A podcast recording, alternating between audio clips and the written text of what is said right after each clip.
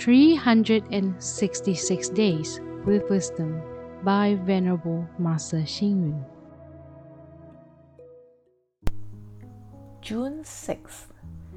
One can only share similar thinking and moral values by having the common ideals of equality.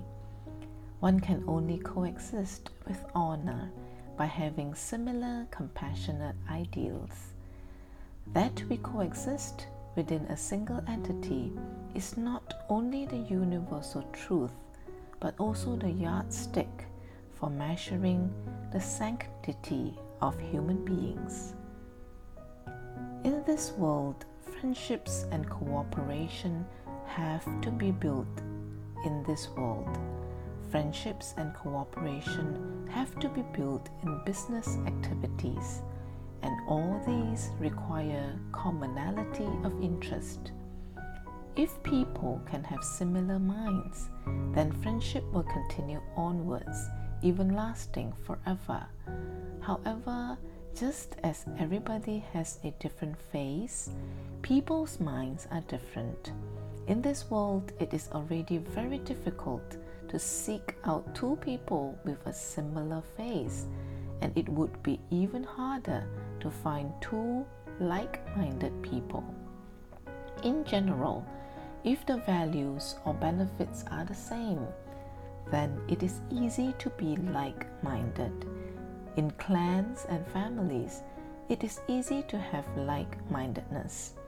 Also, it is easy to be like minded when the thinking and ideas generated are mutual.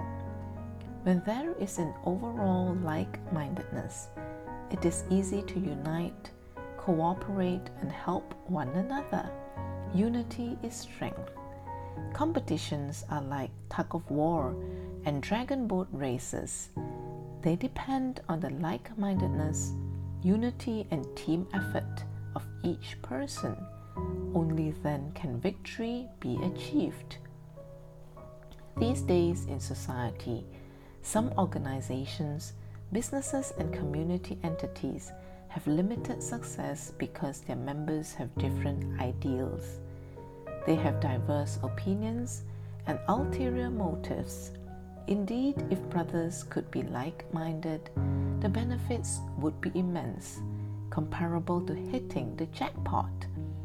If only two brothers could generate such strength through like mindedness, what power would we have if the whole public were to have a similar mind? There is a saying that many hands make a job light. Doesn't that depend on having the same mind? Read, reflect, and act.